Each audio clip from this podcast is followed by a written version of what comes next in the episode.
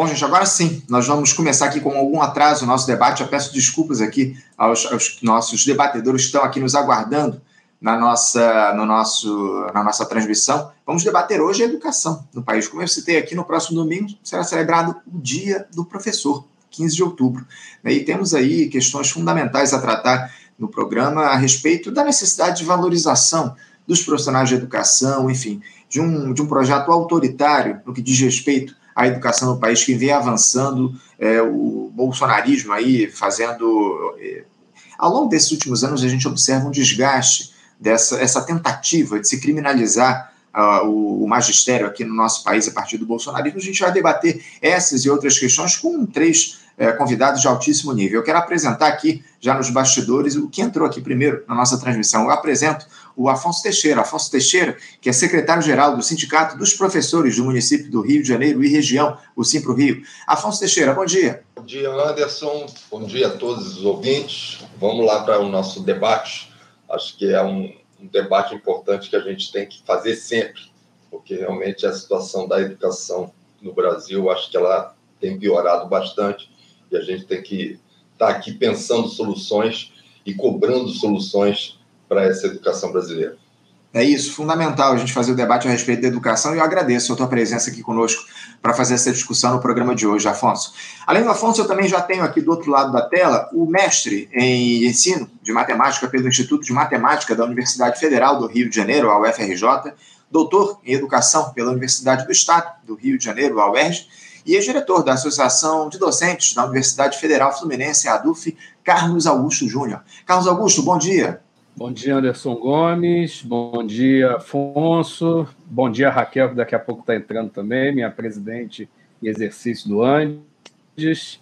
Um prazer estar aqui com vocês e vamos ao debate. Acho que é, como bem falou o Afonso, é, falar sobre educação é sempre importante e nos tempos atuais em que vencemos Bolsonaro nas urnas, mas não bolsonarismo, é, precisamos é, avançar nos debates né, e, e conscientizar né, a, a, população sobre a importância né, do, da profissão do magistério. Então, esse debate vai ser muito interessante, muito bacana, e eu fico feliz aí, honrado com o convite. Eu que agradeço ao Carlos por ter aceitado o nosso convite para fazer essa discussão, como você toca aqui, fundamental nos tempos em que nós estamos. E como você, o próprio Carlos já adiantou, vou cumprimentar do outro lado da tela a nossa terceira debatedora, a doutora em educação, professora do Centro de Educação da Universidade Estadual do Ceará e presidente em exercício do Sindicato Nacional dos Docentes das Instituições de Ensino Superior, o Andes Raquel Dias. Professora Raquel Dias, bom dia. Bom dia, Anderson. Bom dia, Afonso, Carlos Augusto Júnior. É, Bom dia a todas, todos e todos, né, que estão nos ouvindo e acompanhando o programa.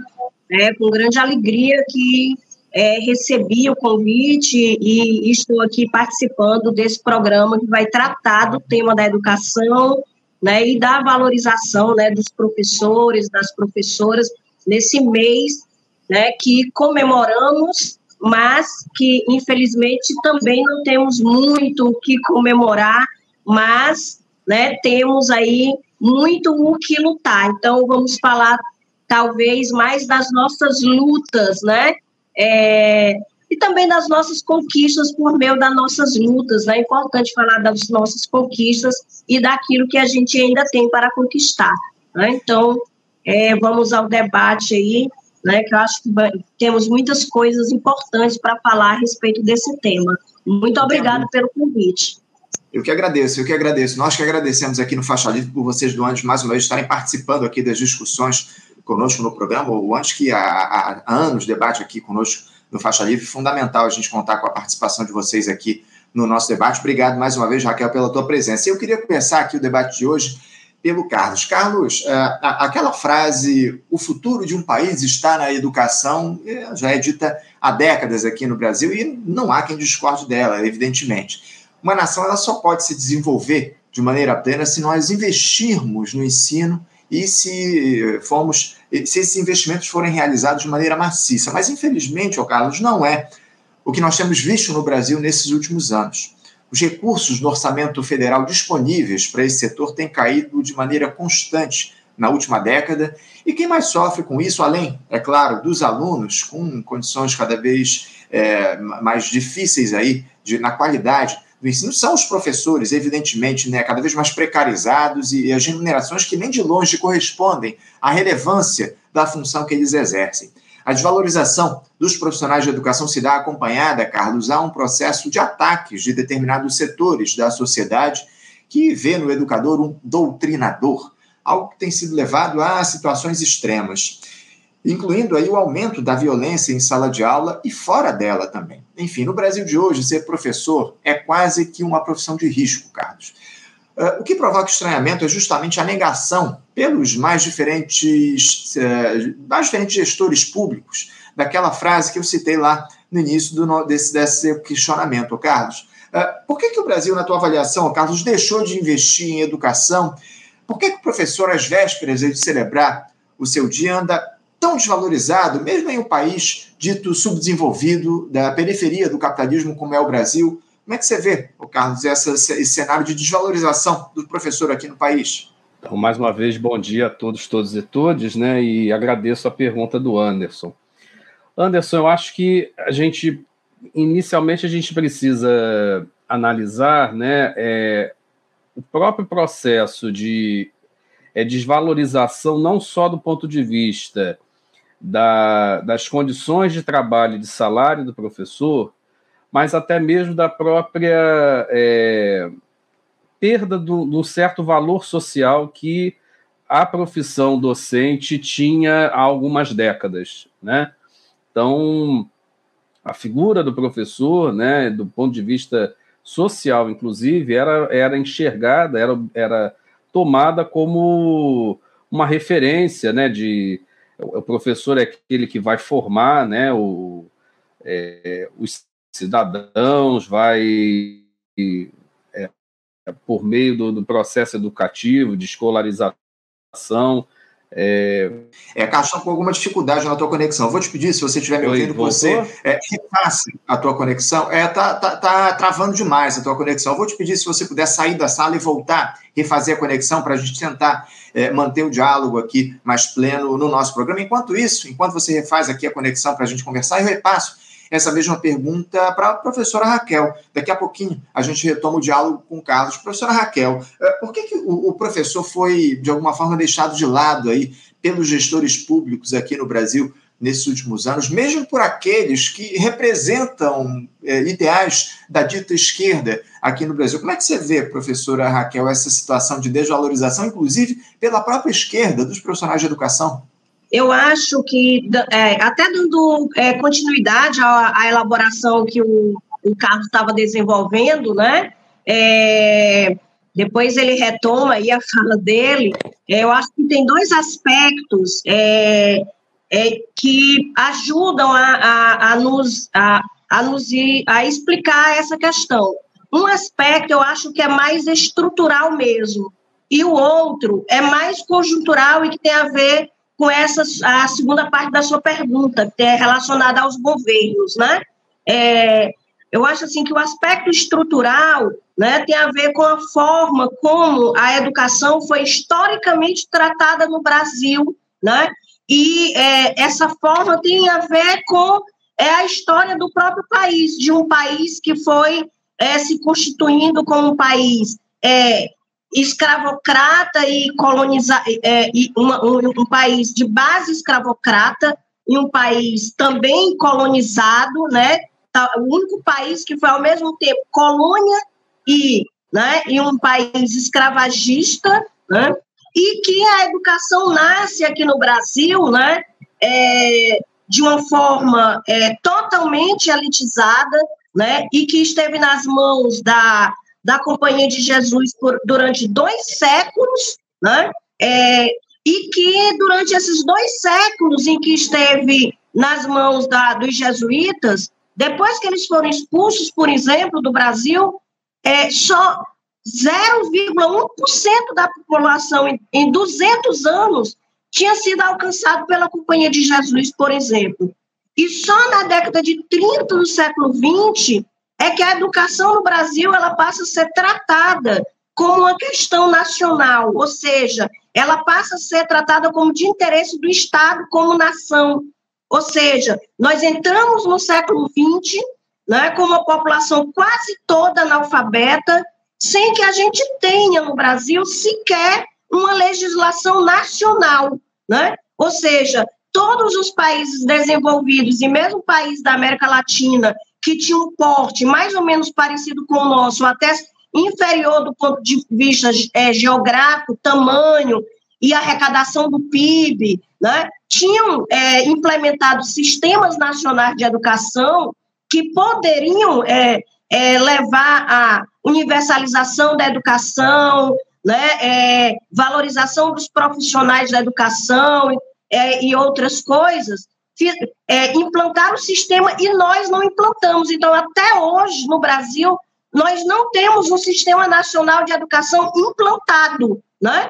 Então, é, é esse aspecto histórico que é estrutural no Brasil explica vários problemas que nós temos no campo da educação e também, por consequência, a desvalorização que recai sobre os profissionais da educação. Né? Então, até hoje, nós temos um índice de analfabetismo absoluto e funcional altíssimo, né? Nós temos a educação básica não universalizada, nas duas pontas, educação infantil e ensino fundamental, né? E temos também é, o profissional da educação é, totalmente desvalorizado nas questões relativas a salário, carreira, né, condições de trabalho é, e a dignidade social e profissional, o reconhecimento do profissional né, enquanto profissional, naquilo que é o mínimo, né? Então, é, o, os governos, né, de plantões das mais diversas matizes, né, é, é, ao longo da, desse processo histórico, vem reproduzindo, né, essas condições históricas com algumas diferenças, claro, né?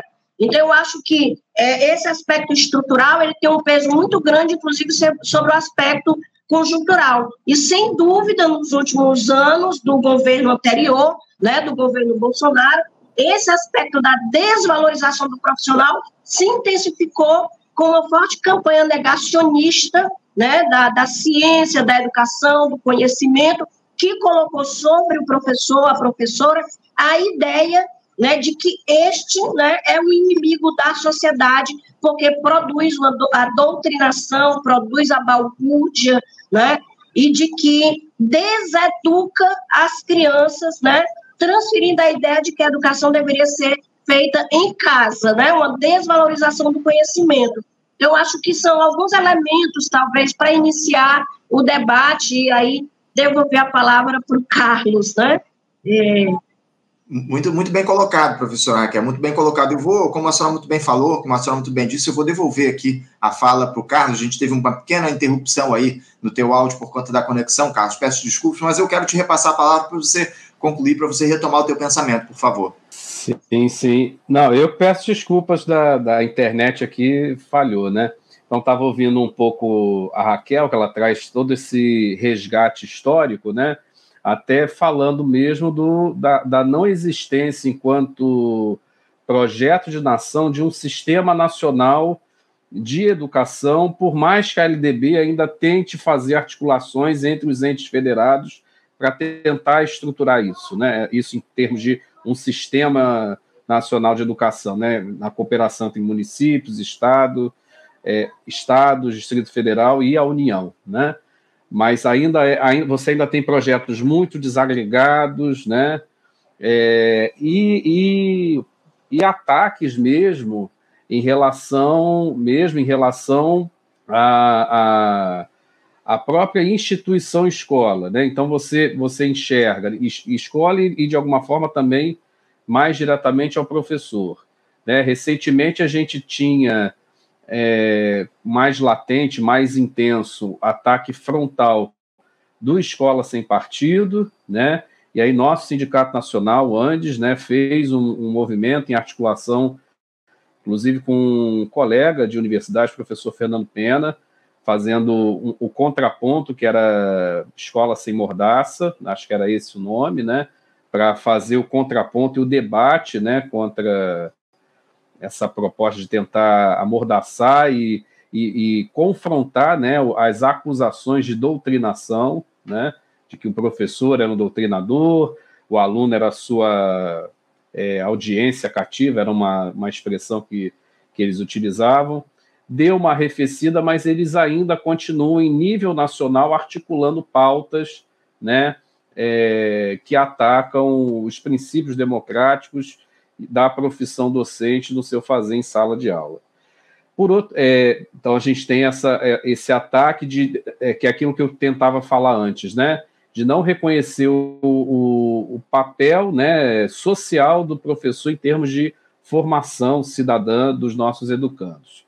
E aí você tem um movimento social, né, com uma certa capilaridade, tentando desqualificar o profissional educador. Por outro lado, você tem a questão, como bem falou a Raquel, né, é, da desvalorização é, é, é, salarial desses profissionais. Né? A gente precisa destacar que é, é, as pessoas enxergam, né, de uma maneira geral, no senso comum, que o professor ele só trabalha quando ele está em sala de aula. Né? Então, o trabalho do professor ele é enxergado mais naquele momento em que ele está em contato com o estudante dentro da sala de aula, nas suas atividades ali didático-pedagógicas. Mas a gente precisa pensar que o professor não trabalha só nesse momento. O professor ele trabalha preparando aulas, o professor trabalha quando está estudando para melhorar a qualidade da sua aula, né, para preparar aulas mais interessantes, com, com recursos mais, é, é, mais atuais, que possam né, é, envolver mais a atenção e interesse dos nossos estudantes. Então, a, a, o, o, profe, o professor ele trabalha muito mais do que aquelas horas em que ele está em contato com, com o estudante diretamente. Né? Então, é, a gente tem, tem aí a lei do piso, né, que tenta, tenta buscar dar um mínimo de dignidade né, em termos de, de salário, mas eu estava ontem, para me preparar aqui para a gente poder conversar mais, né, eu estava olhando os dados do DIEESE né, em relação a, um estudo interessante que eles fizeram, pegando algumas cidades aqui do Rio de Janeiro, né, é, em torno de umas 15 cidades que pagam os salários mais elevados né, para a rede pública. E a maioria massiva não cumpre o piso, que hoje ele está na casa dos R$ 4.420,55 para a jornada de 40 horas semanais, que é uma jornada extremamente cansativa para o professor. E aqui não estou falando que o professor tem que ter o privilégio de trabalhar menos, não, porque, como eu falei, essas 40 horas em que ele está em escola, ele está 48 horas dia em escola, seja dando, é, dando suas aulas, seja preparando, participando de reuniões nessas 40 horas, ele sempre acaba tendo que levar trabalho para casa, em especial os professores da educação básica, e aí o, o Afonso, que também é da educação básica, ele, ele acho que não, não vai me deixar mentir em relação a isso, a gente trabalha muito mais do que essas 40 horas, né? Porque tem, é, acaba a gente tendo que, é, é, como eu falei, né, é, fazer pesquisa para preparar as aulas, corrigir atividades que a gente aplica, uhum. né, para verificar como é que está indo a aprendizagem dos nossos estudantes. Então, é, e, e, nem, nem esse piso, que é, que é menos que o salário mínimo recomendado do DIES, o DIES recomenda um salário mínimo de 6 mil 528,93 centavos, reais e 93 centavos, considerando o que diz a Constituição, né, que o salário mínimo ele tem que prover as necessidades básicas de alimentação, saúde, lazer, né, é, moradia. Então, o professor que, 40, que trabalha 40 horas no papel, mas trabalha muito mais, não consegue nem receber um salário condizente com o que se coloca a própria Constituição Federal, né? Então, como, como já mencionado antes, acho que é, independentemente do governo que, que esteja, né, hoje nós temos um governo é, de frente democrática, como eu disse, a gente venceu Bolsonaro nas urnas, mas é, é um governo que vai olhar é governo e trabalhadores. Então a gente vem, uhum. sempre vai, vai ter essa, essa tensão, né, essa disputa, e a gente precisa estar organizado e mobilizado para garantir condições de salário e de trabalho para os profissionais da educação e, sobremaneira, os professores, né? É, não tenha dúvida. A educação é um dos setores mais organizados do nosso país. A gente tem observado ao longo desses últimos anos os, os maiores movimentos é, nas ruas têm se dado a partir dos profissionais da educação. Isso, inclusive, durante a gestão do Jair Bolsonaro, antes da pandemia, a gente teve lá uma movimentação enorme dos profissionais de educação contrária ao Jair Bolsonaro. Foi a, a, o maior movimento, o maior ato é, de repúdio a esse governo que a gente observou ao longo desses anos. Agora, eu queria passar a palavra para você, Afonso, porque o governo federal ele publicou uma mensagem essa semana sobre, em homenagem ao Dia do Professor, na verdade, citando que a valorização desses profissionais é uma das metas do MEC, do Ministério da Educação. Eu te confesso que eu não tenho enxergado isso, pelo menos aí ao longo desses quase dez primeiros meses de mandato. Essa redução dos investimentos públicos na educação, Afonso, e consequentemente na remuneração dos professores, isso estaria relacionado a quê, mais especificamente, na sua avaliação? Como é que você observa esse cenário que a gente tem é, citado aqui ao longo desse início do debate de redução de, de investimentos para a educação no nosso país? É, bom dia. Primeiro, né, dar um bom dia para a professora Raquel e o professor Carlos Augusto, que tinha falado no início.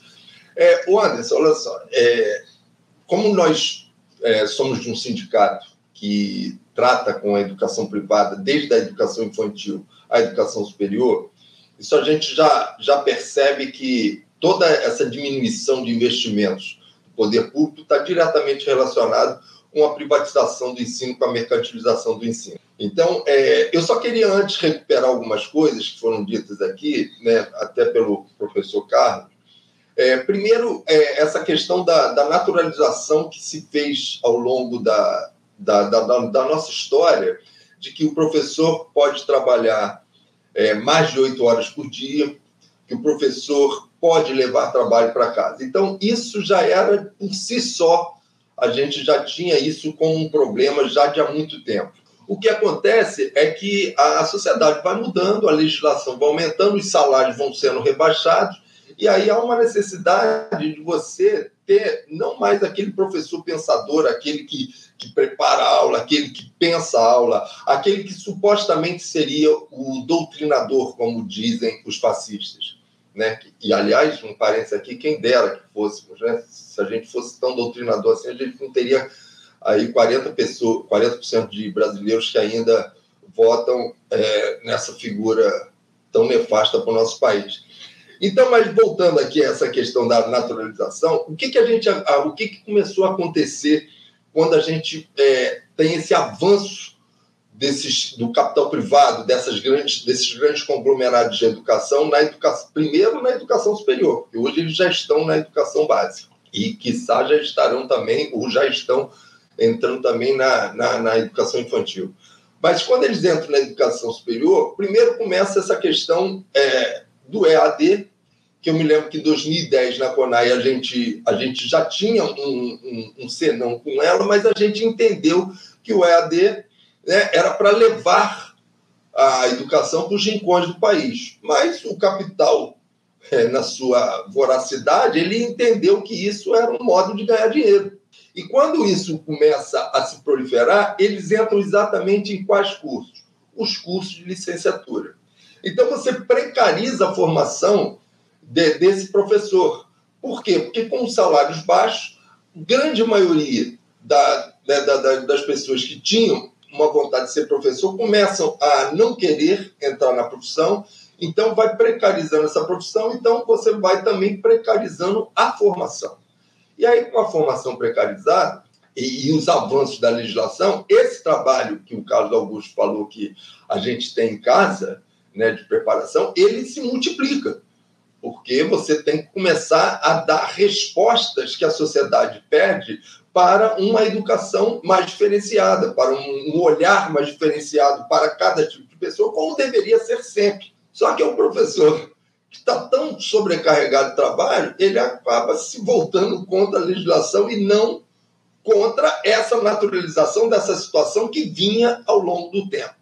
E aí, quando você rebaixa a qualificação, você extingue tempo de planejamento, você, você tem uma, uma dependência daqueles planos de aula prontos. Porque já que você não tem tempo para você é, fazer o plano de aula, você, pô, você recebe aquilo pronto, então o professor deixa de ser um pensador do, seu, né, do seu trabalho para ele ser apenas um, um, um repetidor de fórmulas prontas. Isso, para mim, é um grande problema. E quando o Carlos Augusto fala, com, com toda razão, é, que a 40 horas ela é pouca para um professor, para os professores das escolas particulares é menos ainda. Porque o professor da escola particular ele só ganha para entrar em sala de aula. Ele não tem o tal do terço de planejamento, que a gente sabe que às vezes é insuficiente para a gente, mas nem isso o professor da escola particular tem. Então hoje a gente tem um, um, um problema sério, porque a gente vê um aumento da, da entrada das escolas particulares é, no, no, no mercado, né, com aquela suposta, né, é uma, uma, suposta tese que ela é difundida e as pessoas apreendem isso com, com, como se fosse uma verdade, que a escola particular é melhor que a pública, o que não é. Né, só para você ter uma noção, é, você tem hoje, aqui no Rio de Janeiro, mas se eu devo estender isso para o Brasil com toda certeza, mas no Rio de Janeiro você tem quase 90% de escolas que pagam um piso ou dois pisos. Um piso ou dois pisos é menos do que o piso salarial nacional. Então, aquela, aquelas escolas que pagam acima do piso, elas são raras. Então, a gente entende que isso é o grande problema que a educação enfrenta. Educação não é mercadoria, educação não é negócio, educação não é para dar lucro. Então, tem que ter investimento. E para ter investimento, não tem como a gente falar de, de que tem ter investimento sem você falar na valorização do professor, do, do profissional que está ali à frente do, do, do da, de todo o processo de ensino-aprendizagem. Então, acho, acho que esse é o grande, é o grande erro que o, até os nossos governos, eu não vou falar do governo fascista, porque isso aí é, é, é para acabar com a educação mesmo, mas o, os erros dos governos é, de, de, de, do, do, aspecto democrático, né, do campo democrático, eles cometem quando eles não investem na valorização, quando eles deixam isso, como eu já ouvi de alguns membros do governo, dizendo que hoje o conceito de, de educação pública está mudado. Não, não está mudado. Educação tem que ser investimento do poder público. Educação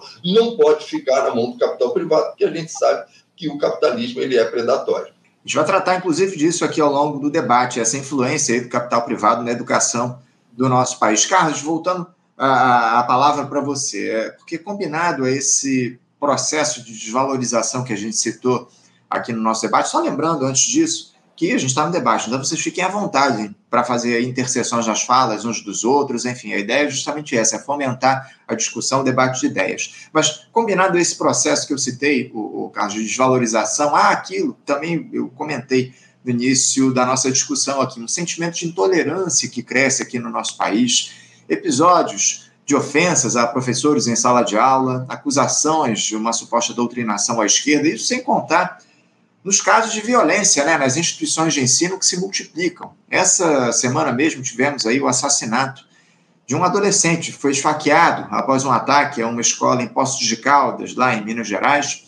Outros três alunos ficaram feridos, dois deles em estado grave. Situação é muito, sim, é muito séria, é muito difícil, Carlos. Uh, por que, que a, a, docência no nosso país, ô Carlos, ela se tornou uma profissão de risco?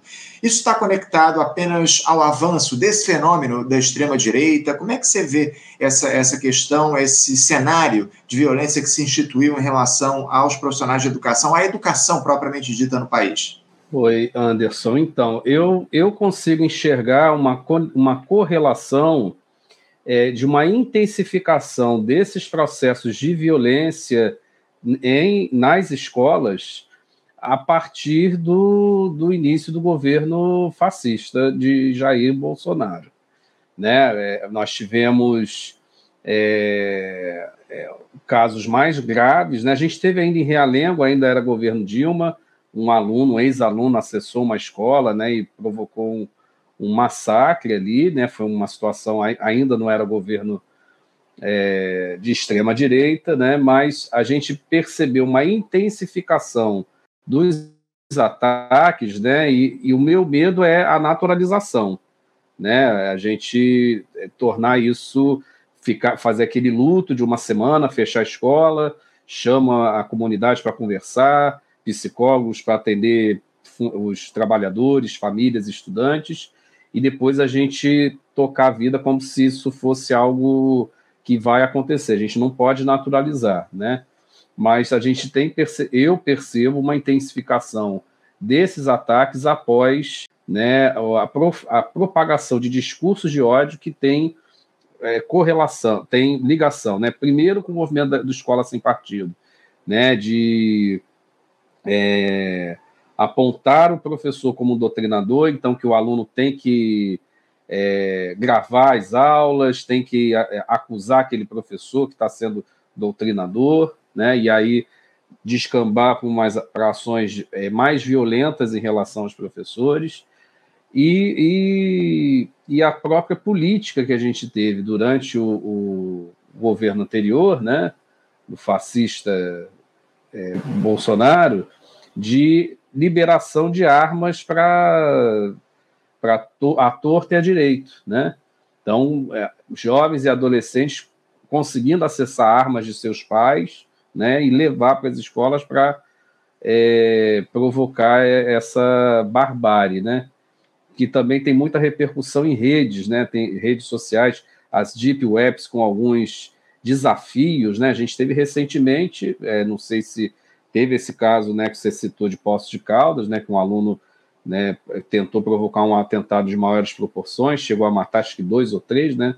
Você chegou a mencionar, ou matou uma pessoa, e outras estão hospitalizadas, a gente até se solidariza aí com essas famílias todas.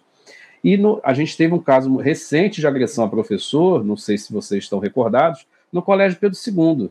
Né? A gente teve algumas, um, um grupo de estudantes que entrou numa rede social lá, numa deep web dessas, deep web dessas, e tinha lá o desafio que era dar um tapa no rosto do professor durante a aula. Então, arquitetaram os estudantes, né, uma ação dessa, esse desafio.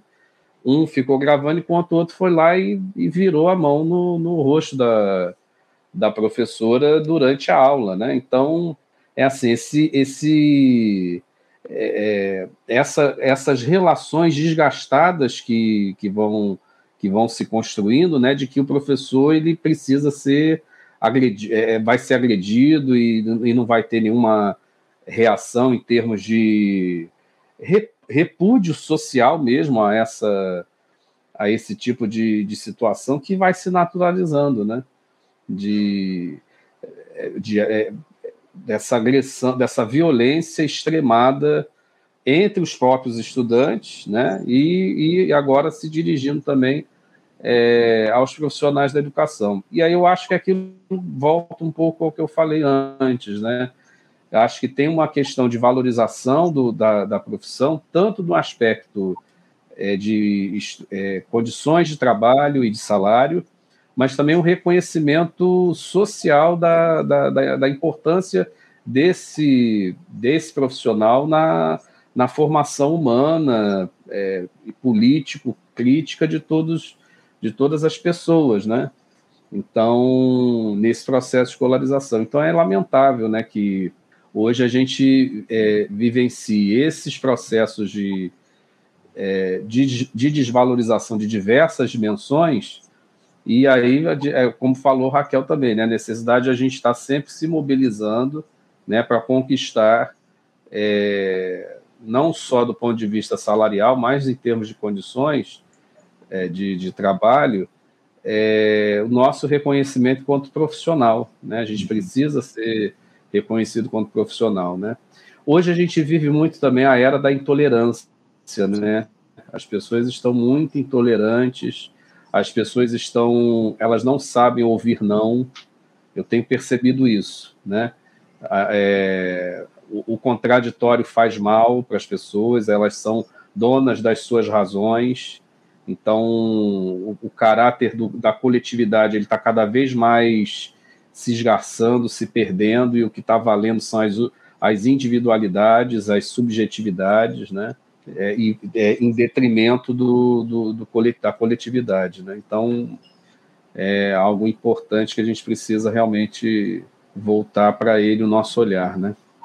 É, não tenha dúvida, não tenha dúvida, muito bem colocado. Raquel, eu também queria te passar esse questionamento aqui que eu fiz para o Carlos, essa, essa questão da violência, enfim, das agressões que estão colocadas em relação aos profissionais de educação, essa violência nas escolas é muito alimentada pela extrema-direita. Queria que você também é, nos explicasse ou se você considera isso apenas é, algo relacionado a essa dinâmica do bolsonarismo que avançou no nosso país ao longo desses últimos anos. Como é que você vê essa questão da violência nas escolas, Raquel?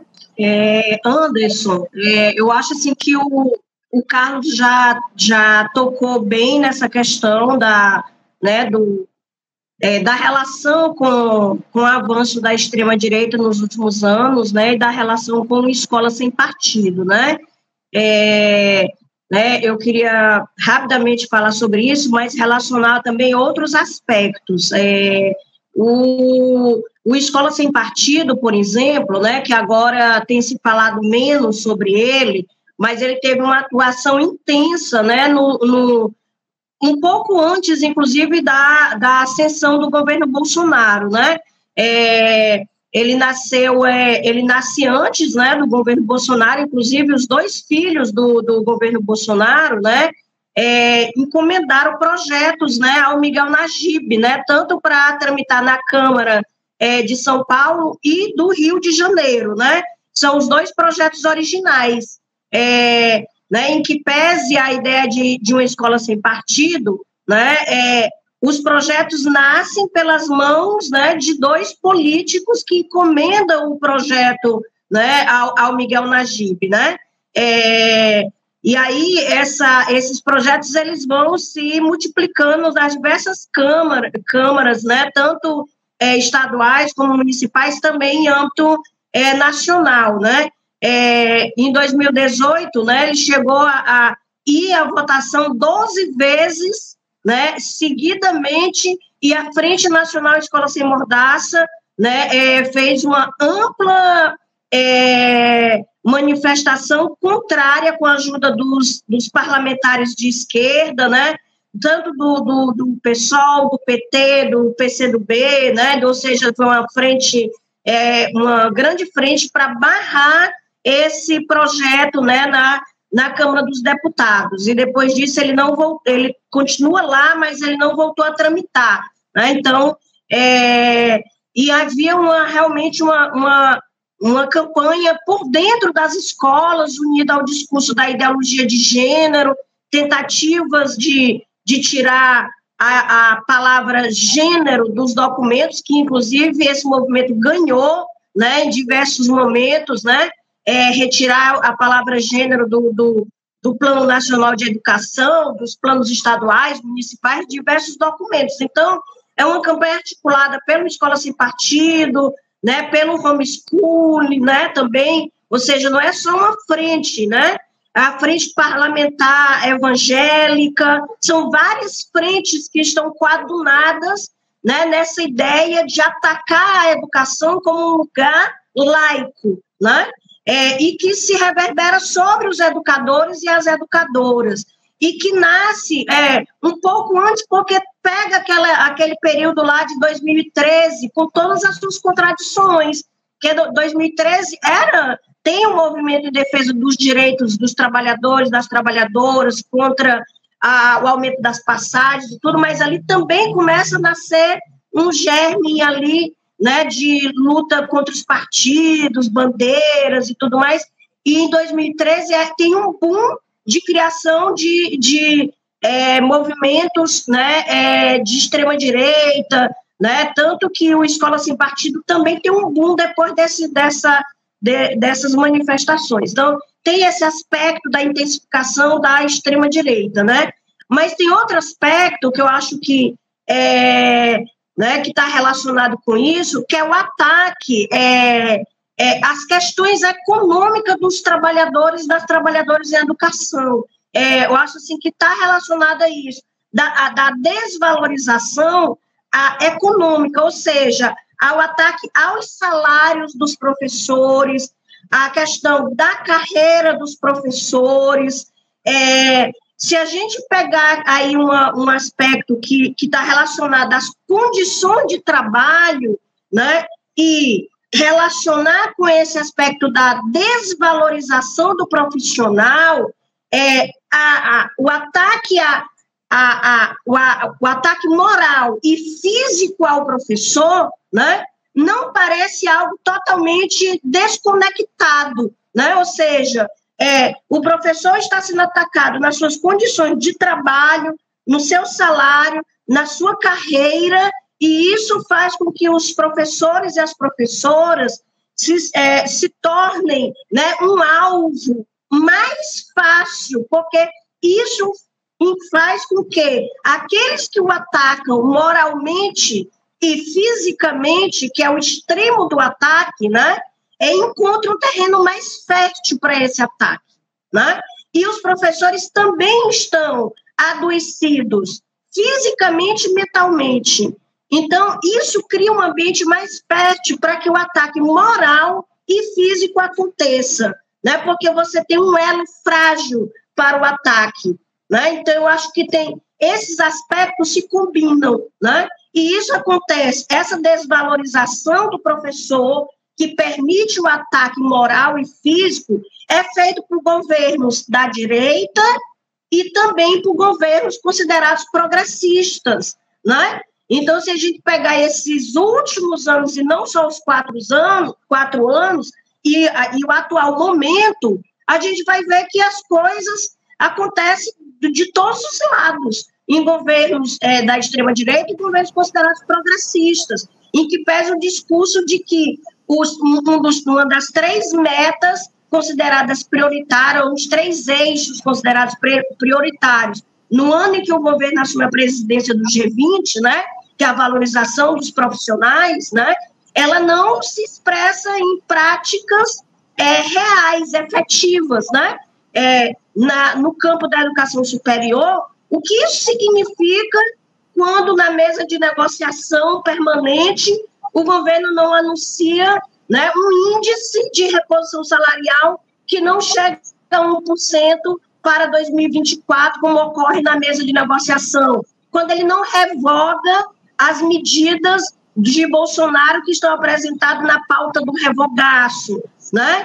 quando é, o governo é, por exemplo, não anuncia a revogação da BNC Formação, que é uma BNC que descaracteriza por completo a formação dos professores, das professoras. Quando ele não anuncia a revogação do, do novo ensino médio, que desde quando foi implantado pelo Temer, né, leva milhares e milhares de estudantes às ruas, inclusive a ocupação de escolas né, e, e, e de professores e tudo mais e, ao invés disso, apresentam a reforma da reforma.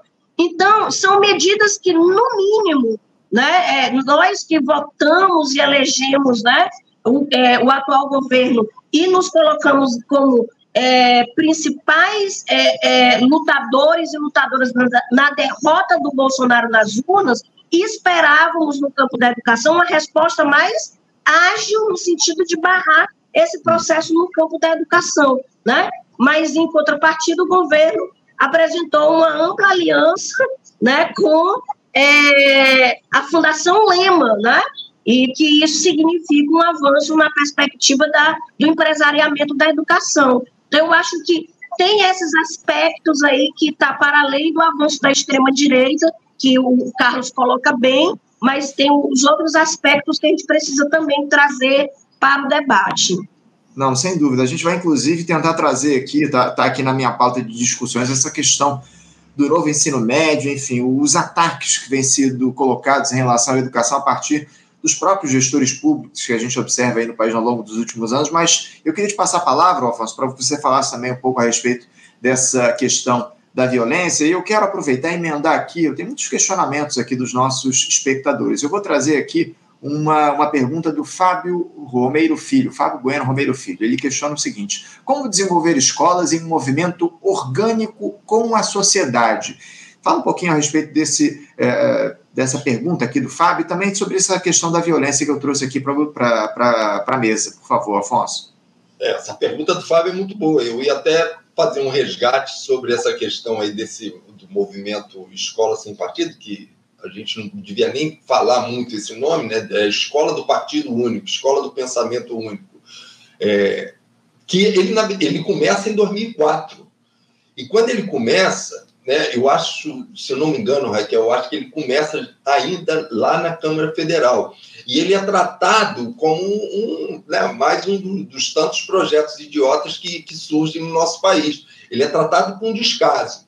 Só que, ao mesmo tempo, esse tal do, do movimento orgânico que Fábio pergunta, a direita começou a fazer esse movimento orgânico.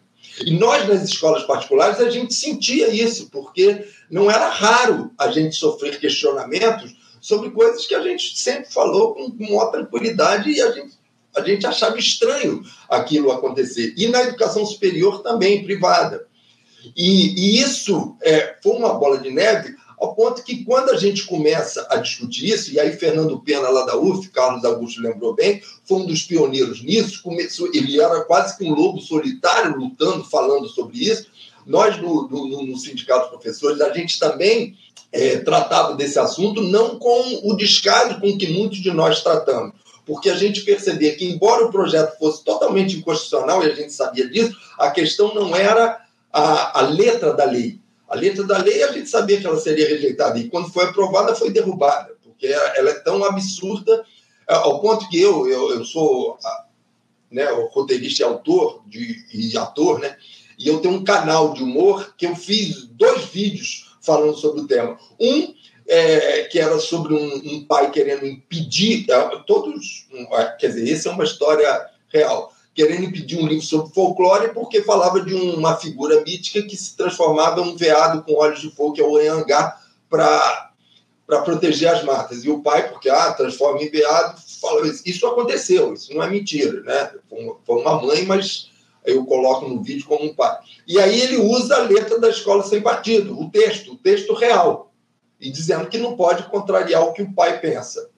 E aí depois eu faço um outro em que o professor de arte ele manda ler um trecho da Bíblia para comentar uma obra de arte, porque para fazer o um paralelo entre a obra de arte. E aí um pai ateu vai lá e usa o mesmo texto e diz: não quero, porque vai contra a, a minha a minha ideia de formação. Então, essa, essa interferência que a letra da lei faz, ela é absurda por si só. A gente sabia disso. Só que, com todo o, o trabalho que eles fizeram, o tal do movimento orgânico que Fábio quer que a gente dê uma solução aqui, que eu confesso que eu, eu, eu tenho, eu tenho algumas pinceladas para falar sobre isso, mas esse movimento orgânico foi feito pela direita, seja na, na, na nas comunidades evangélicas, seja na, na, nas comunidades militares, eles foram fazendo esse movimento com muita força. E aí chegou o ponto que a gente é, começou a ter é, ataques à escola, começa a ter ataques a professores, e isso não parou. Quer dizer, hoje ninguém mais fala mais dessa, dessa lei. Por quê? Porque ela já está entranhada em grande parte da sociedade. Ela já está. Já tá, a gente, para tirar isso, vai ser muito mais difícil do que derrubar uma lei. Então, acho que é, o que Fábio propõe, é, eu, eu gostaria de propor aqui também, mas a gente percebe que ainda há uma inércia da, das pessoas em relação a essa questão. Né? E o, quando a gente toma o golpe, quando a gente tem um governo fascista, a gente pensa, vamos aprender com os nossos erros. E, infelizmente, eu acredito que a gente não aprendeu. A gente continua querendo fazer um governo de conciliação de classes, abrindo cada vez mais para essa gente que, quando entra nos nossos governos, ela não entra como a gente às vezes entra em determinados governos né, de, de direita ou de centro, que eu não acredito nessa palavra, mas é, eles entram com essa voracidade, com essa fome e pautando sempre os nossos governos segundo a sua ótica. Eu acho que é, o movimento da educação, primeiro, a gente tem que começar a extirpar esse campo privado. Só para vocês terem uma noção também, vou dar um outro dado, o, o Anderson. Aqui no Rio de Janeiro, por exemplo, quando eu falei no início que a legislação avança, né, a legislação avança, né, a gente vê que a sociedade exige avanço na legislação educacional e ela avança. Só que aí o capital, novamente, ele se aproveita desses avanços, como é no caso aqui no Rio de Janeiro, da, da, da educação infantil das creches. A legislação avança, que você tem que é, oferecer creches para toda a população, não existe vaga, a, o poder público, no caso a prefeitura, não abre é, novas creches e faz o quê? A tal da creche conveniada. E aí é outra vez você tem o dinheiro público indo para a iniciativa privada sem nenhum compromisso dessa iniciativa privada de fazer uma educação de qualidade. E aí, na, no Diário Oficial que saiu recentemente, de 27 de setembro de 23, olha o absurdo. É, você tem, são as organizações da sociedade civil, elas têm que cumprir uma série de protocolos, né, como é, a, ter um trabalho de relevância social, ter é, já comprovadas atividades de relevância né, na, nessa atividade, nessa prática de organização social, só que as organizações religiosas são dispensadas disso. Ora, por que, que as organizações religiosas são dispensadas de comprovar? Elas já de antemão, você já as considera como uma atividade que realmente tem relevância e promoção social? Isso, para mim, é você novamente misturar a questão da religião com o Estado laico. E isso a gente percebe que é justamente grande parte é, de uma determinada religião, que eu não gosto nem de falar de religião, porque para mim aquilo é um movimento político que se aproveita da religião. Ora, mas se tem um movimento político que se aproveita da religião, você não pode é, deixar que essas coisas aconteçam. A gente não pode novamente naturalizar religião, a coisa do bem e tal, vamos, vamos ceder esse, esse tipo de atividade para eles, porque eles estão em todas as esferas hoje da educação, desde a creche, como eu falei, passando por educação infantil, educação básica fundamental 1 e 2, ensino médio e universidade. E aí, quando você tem isso associado a toda essa, essa, essa avalanche que foi esse movimento, penetrou de tal forma na cabeça dos nossos jovens, porque hoje você tem uma, uma infinidade de possibilidades de acesso a informações, entre aspas, né? A, a, ou informações, desinformações, e aí isso é o grande problema que a gente atinge, que a gente enfrenta hoje. Então tem que se enfrentar essas questões do, desse avanço do capital privado na educação com muita força. Não pode ser tão com, com tanta concessão como hoje a gente faz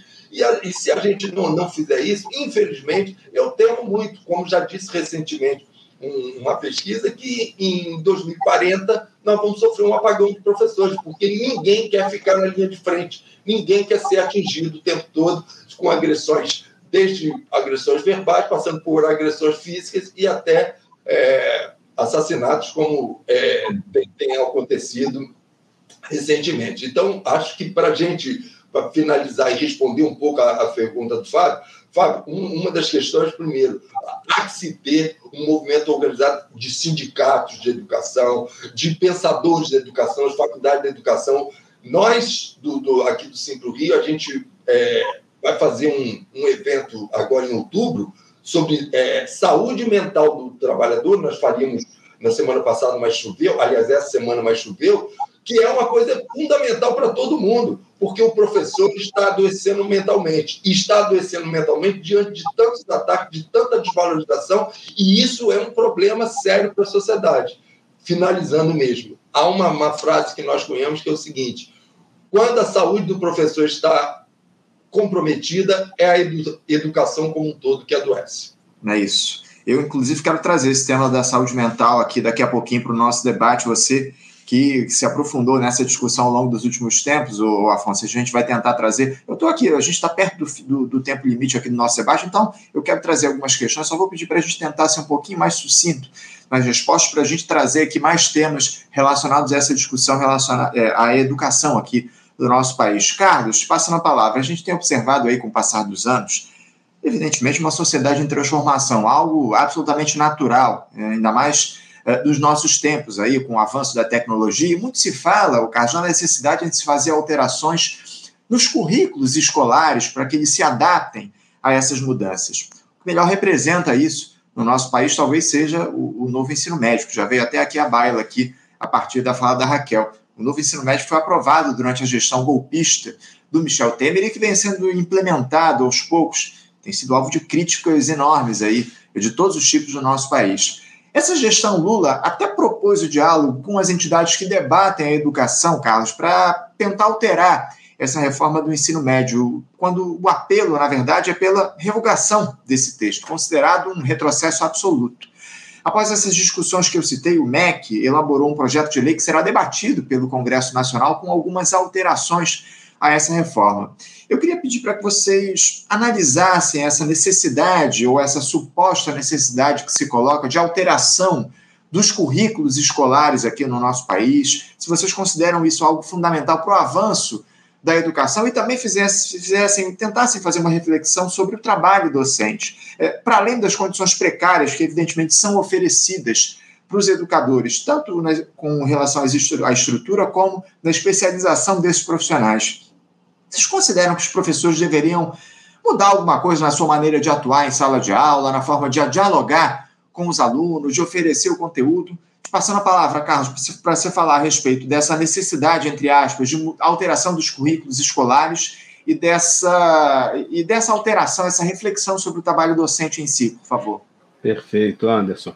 Ó, essa tua pergunta acho que valeria um programa inteiro, porque discussão curricular, né, frente às transformações sociais que a gente observa, né, a escola entendendo a sociedade, as evoluções em termos tecnológicos mesmo, a transformação do mundo do trabalho.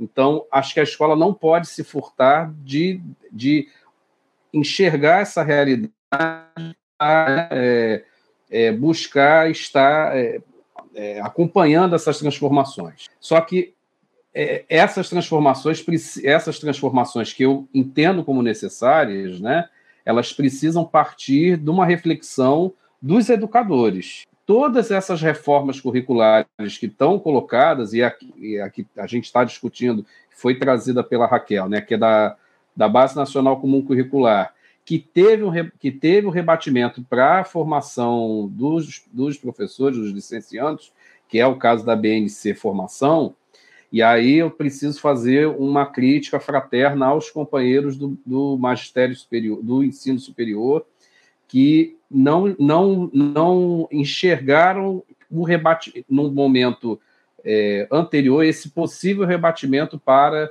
o magistério superior, né? Então, é, em termos dessa formação, né? Veio a BNCC e logo depois, ou quase que junto, veio a BNC Formação, descaracterizando, como bem colocou a, a Raquel, é, nossa presidente, presidenta, é, em relação à, formação dos licenciados, né? Então, uma descaracterização própria mesmo do, do, dos cursos. Então, assim, como eu falei, pensar numa é, em olhar os currículos é, com relação às transformações sociais, tecnológicas, eu acho que é, é, é saudável para a escola fazer isso. Entretanto, como eu, disse, como eu disse, isso precisa partir da escola, do educador. O educador é que tem a condição de fazê-la. E como eu disse, a BNCC e a BNC Formação, elas são projetos do capital. Elas não são projeto da, das, não são projetos da escola, dos educadores, não é um projeto de educação é, popular, né? Ela, ela é um projeto do capital para a escola no Brasil. Né? Então, o, que tem a, que de alguma forma dialoga até com essa questão do, do próprio apagão, como bem falou Afonso, e, e é algo de assustar. Né? Em 2040, tem uma pesquisa que saiu recente na FAPESP, revista FAPESP, né? me preparando aqui para a gente poder dialogar para pegar dados, né? e também olhando os dados do censo, é, é muito assustador o, esse cenário que se projeta para 2040, mas um cenário que já está atual também nos cursos de licenciatura, e não é nem projeção, não, é, é dados concretos dos censos, né? que são as taxas de desistência dos cursos de licenciatura. Então, numa janela, os dados, o, o relatório do, do censo é, pega uma, uma série histórica de 2012 a 2021, né? o curso que tem o menor taxa de, de desistência, mas ainda assim é uma taxa alta, é o curso de pedagogia, com 50%. Ou seja, de cada 100 estudantes que entram no curso de, de, de pedagogia, 50 desistem do curso.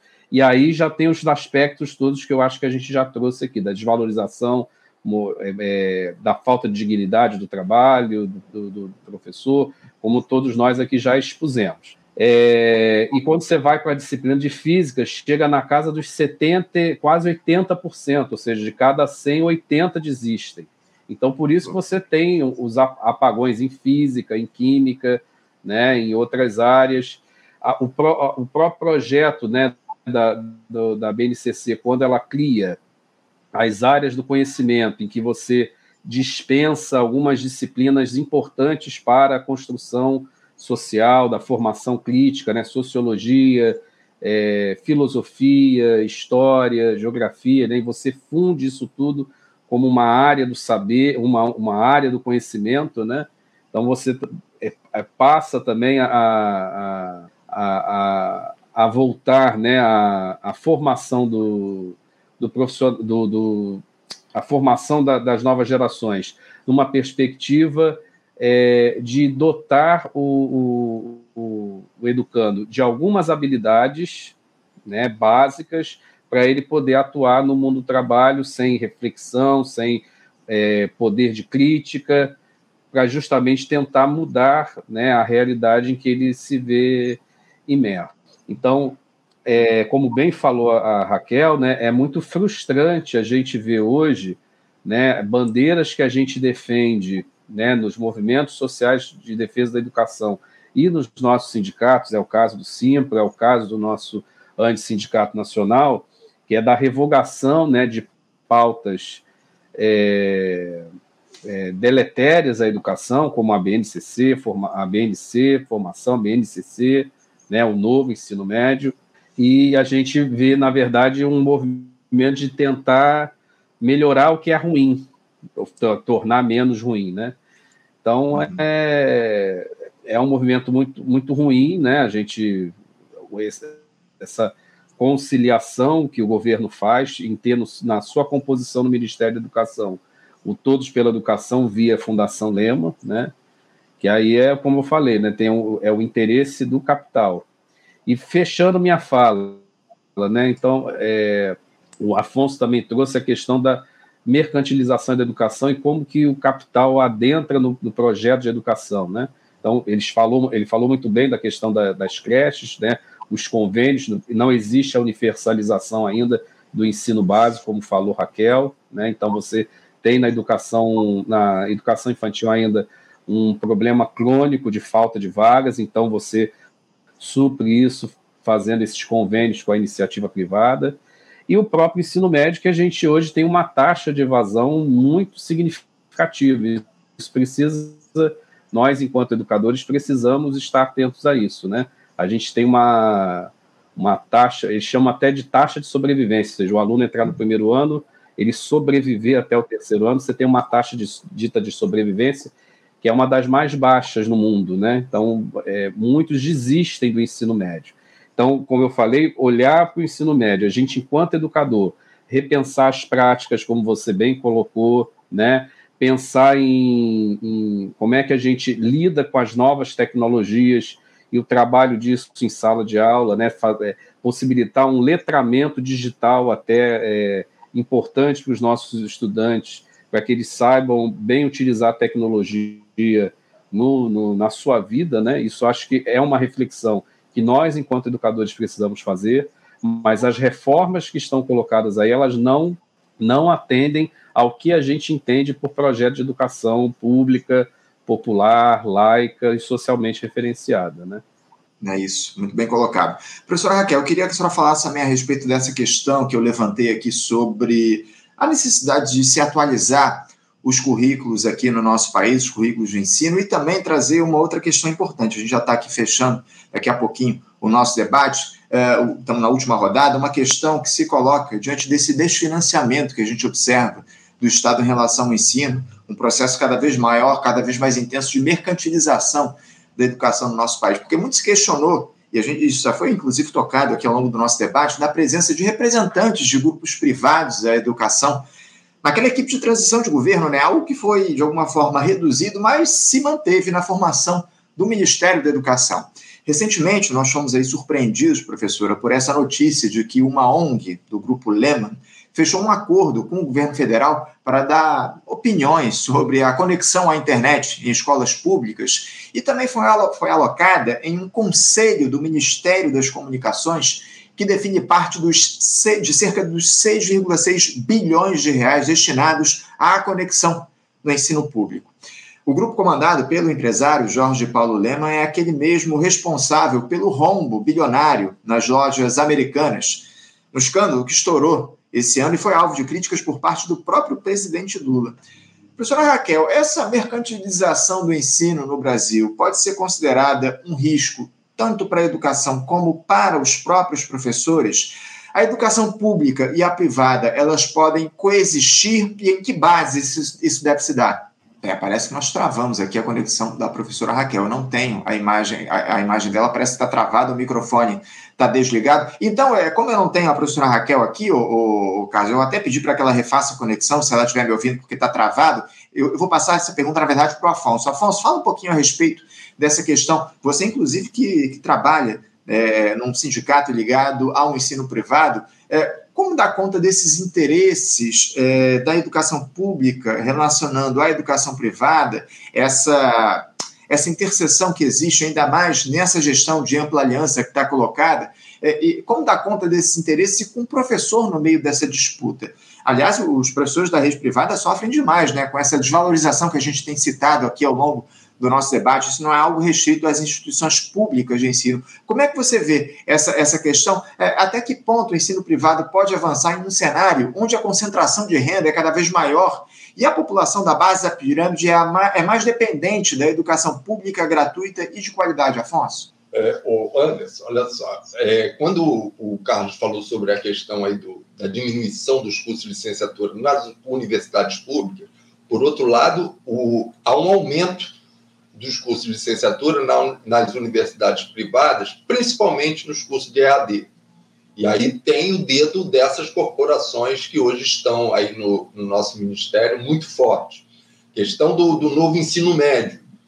Tem o dedo dessas corporações. Uma das coisas que intrigam a gente e que a gente fica muito muito irritado, com, até com companheiros nossos do, do movimento sindical como todo, é, é como a gente aceita com facilidade quando o, o, o nosso governo, né, o nosso presidente, ele faz essas concessões como se é, a gente tivesse que aceitar todas as concessões, como se a gente não tivesse que lutar para que essas concessões não fossem feitas. Então, isso é um, é um grande problema.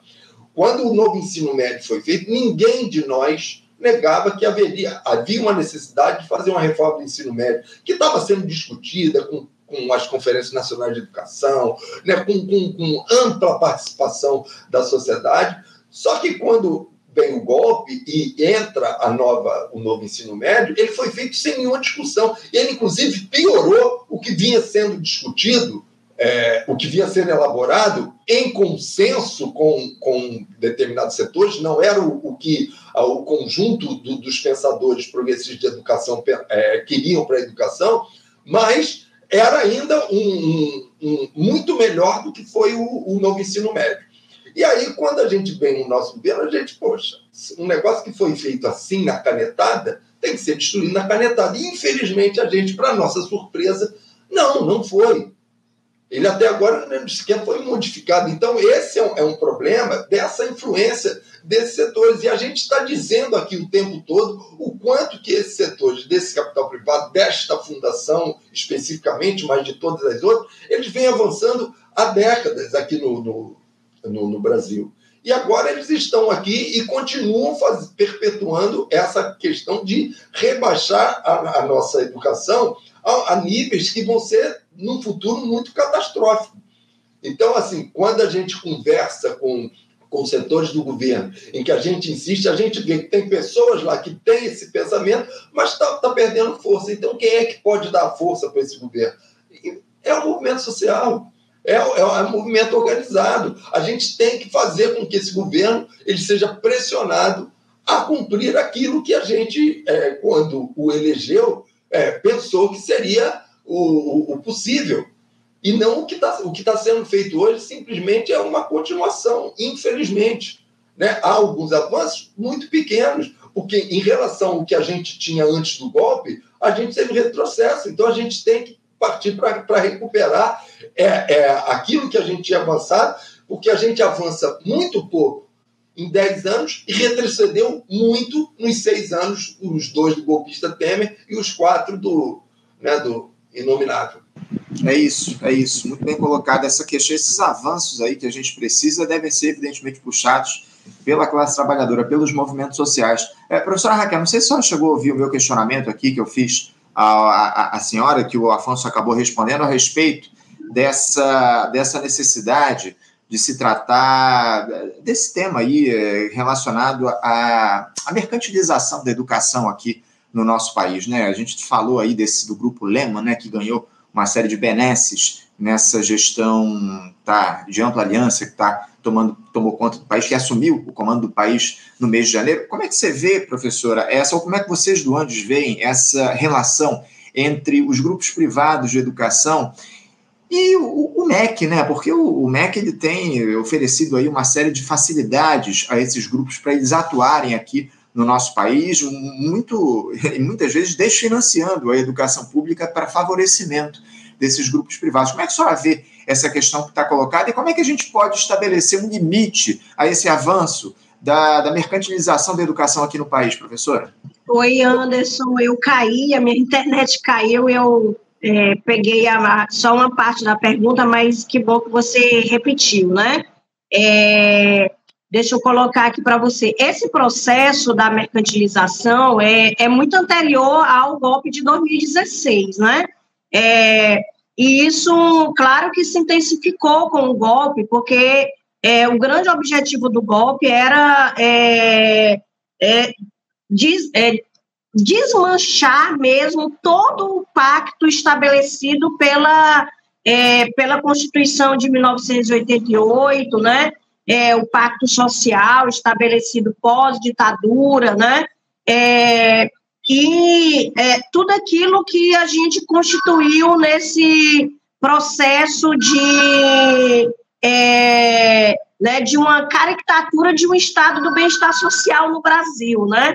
É, então, é, aqui, no, aqui esse processo de mercantilização da educação começa no Brasil nos anos 90, pelo menos já e ainda com resquícios daquilo que se começou na ditadura militar pelos os pactos estabelecidos entre o MEC e a USAID, né? Mas principalmente a partir dos anos 90, quando começou a se inverter, né, a, a a lógica do público e do privado, né? É, e a gente tem uma inversão nas matrículas das universidades públicas e das particulares, né? Então, hoje a gente tem, é, por exemplo, é, cerca de 85% ou mais de matrículas é, na, nas instituições privadas, né? E 15% nas públicas, né? Então, é uma, uma quantidade imensa na, na, nas privadas, quando, mais ou menos na década de 70, era o contrário, né? Então, você vê que a, a, houve um boom nos anos 90. E a própria Lei de Diretrizes e Bases da Educação Nacional, refletindo o ideário neoliberal de Constituição do Estado Mínimo, né? É, abriu portas para que esse processo de mercantilização e privatização ocorresse no campo da educação superior, né? quando é, é flexibilizou e é, a educação superior com, é, abrindo margem para que houvesse vários tipos de instituição, né? É, deixando margem para que essas instituições elas tivessem é, né, condições de se estabelecer com regras mínimas, né, faculdades, é, centros universitários, né, é, instituições de todos os tipos e com todo tipo de financiamento. Assim como permitiu também que essas instituições privadas recebessem recursos públicos, né? Houvesse uma ampla transferência de recurso público para a iniciativa privada, né? Por meio de programas como é, o, o FIES, o próprio ProUni, né? Em que pese a, a a sua o seu peso social, mas sim, né, é uma transferência de recurso público, né? É, no campo da educação básica, isso ocorre de diversas maneiras, por meio da Fundação Lema, o Todos pela Educação e várias outras formas, né? É, a plataformização, né? A, a, o mercado editorial, né? E quando você estabelece um, um, a base nacional comum curricular, você cria, né? Uma é, um mercado cativo, né? Ou seja, de produção de materiais, de softwares, de, de é, avaliações em larga escala, de pessoas que vão produzir avaliações, de que vão corrigir as avaliações, de que vão entregar as avaliações, né? É, de pessoas que vão dar cursos para as avaliações, de que vão treinar professores para as avaliações. Então, você vai criando um, um, um grupo aqui que está na, na, na, na superfície de tudo isso, né? Que vai criando outro mercado por fora da escola, de treino, né? Para todas essas coisas. Então, é, é uma mercantilização é, paralela, né? Digamos assim, à escola pública, porque não é necessariamente a privatização direta da escola, né? Então, se às vezes a gente espera que a escola seja privatizada, assim, ela foi vendida, ou a universidade foi vendida. Não, não necessariamente. É um outro tipo de privatização e de mercantilização que o mercado e os empresários da educação vão se apropriando desses espaços, né?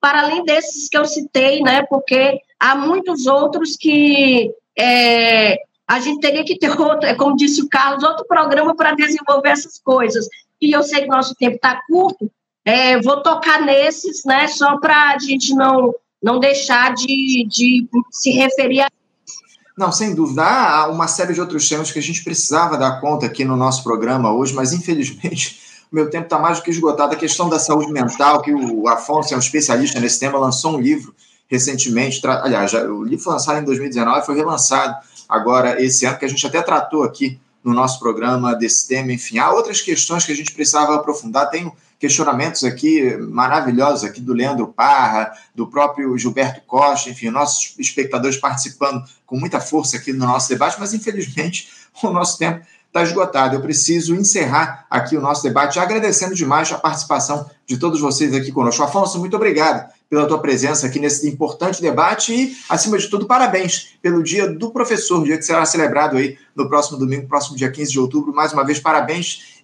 pela, pelo dia e também pela luta que vocês empreendem aí no Simpro pela educação do nosso país. Afonso. Obrigado, Anderson. É, foi um prazer aqui estar com, nesse programa. Só dizer mais uma vez que a educação privada, é, ela, essas instituições são o grande problema que a gente está enfrentando isso, essa transferência de recursos. A gente tem que insistir nisso, porque o, a gente agora está numa campanha salarial que para vocês terem uma ideia, o que, que as mantenedoras da educação superior querem? Elas querem acabar com o aprimoramento acadêmico, ou seja, que professores não, não tenham mais direito a um aumento por ser mestres ou por ser doutores. Então, isso já demonstra qual é o não compromisso que essas instituições têm com a educação no nosso país. Obrigado a vocês. Eu que agradeço. Inclusive, a gente tratou dessa questão do, da campanha salarial na educação superior aqui no programa na última segunda-feira. Conversamos com o professor Oswaldo, Oswaldo Teles, que é diretor do Simples, ele falou a respeito dessa campanha salarial de vocês aí do Simples, é algo que a gente tem acompanhado muito de perto aqui no nosso programa. Há mais de seis meses vocês fazem essa discussão, ainda não se chegou a uma conclusão nessa, nessa discussão, nessa negociação com o patronal. É lamentável tudo isso, mas enfim. Eu quero agradecer também a você, Carlos. Obrigado por você participar dessa nossa discussão, desse nosso debate aqui no nosso programa. Uma alegria e parabéns pelo dia do professor. Obrigado, também parabenizo a todas, a todos, todas e todos docentes, né, aqui do Rio e do Brasil. Meus cumprimentos à minha presidenta Raquel Dias, professora Raquel, ao companheiro Afonso, né, e saudar a luta do Simpro aí, né, é, contra a precarização dos, dos camaradas e companheiros é, docentes das instituições privadas de ensino e saudar, né, o, é, a todos pelo Dia da, do, dos Professores, que é um dia para a gente celebrar a luta dos professores em defesa da educação, em condições de trabalho, né? E para a gente refletir, acho que eu, que eu gostaria de deixar muito rapidamente aqui, todos nós que nos, estamos assistindo, a gente que está assistindo, conversar com parentes, amigos, sobre isso que o Celso trouxe, que é muito preocupante, né? Isso já vem de algum tempo, esse apagão né, nas formações, ainda que as matrículas se, estejam se concentrando no EAD, né? Mas ainda assim você tem uma evasão importante né, nesses cursos e cada vez menos professores se formando, porque não existe interesse em ser professor pelas mais diversas razões que a gente apontou, né? Que vai desde as violências simbólicas, né? De, é, do salário rebaixado, da ultra precarização do trabalho, do adoecimento do docente em termos agora mais graves do, de saúde mental, né? até a violência física mesmo que a gente tem observado, gente perdendo a vida porque é, sendo taxado de doutrinador, de, né, enfim.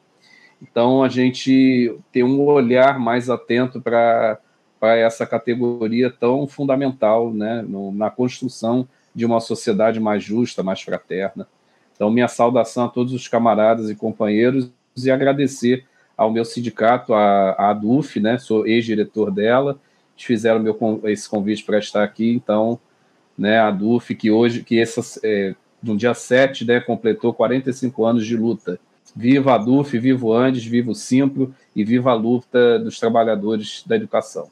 É isso, viva a luta dos trabalhadores da educação, muito bem colocado. Professora Raquel, mais uma vez eu quero agradecer demais a sua presença, a presença do Andes aqui no nosso debate. A gente dialoga muito com vocês ao longo dos últimos anos. É fundamental a gente manter essa interlocução aqui no programa e também quero parabenizá-la aí pelo Dia do Professor que será celebrado no próximo domingo. Parabéns, professora Raquel. É, muito obrigada, Anderson. Peço desculpa aí mais uma vez, a minha internet caiu outra vez. É, eu queria, é, primeiramente, é, desejar um feliz dia né, dos educadores, das educadoras, aqui cumprimentar meus colegas Afonso e Carlos Augusto, né, é, cumprimentar as pessoas que estão acompanhando o programa, né, é, e também gostaria de, de lembrar Paulo Freire, né, quando ele diz que é, ser professor, ser professor e não lutar é uma contradição pedagógica, né? E gostaria de terminar é, dizendo que é, nós temos é, importantes lutas né, em curso no nosso país de, de professores e professoras, né? E gostaria de saudar a luta dos educadores, das, das educadoras, citando essas lutas dos professores das professoras da UEMA e da UEMA Sul, que estão em greve,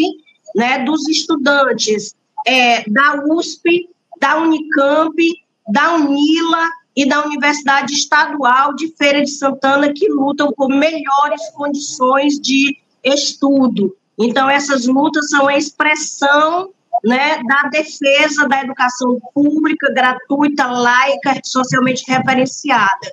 Então, em homenagem ao Dia do Professor e da Professora, termino fazendo referência a essas lutas, né, e é, deixando aqui a minha solidariedade à luta em curso no país. E também, né, minha solidariedade em nome do ANDE Sindicato Nacional ao povo palestino.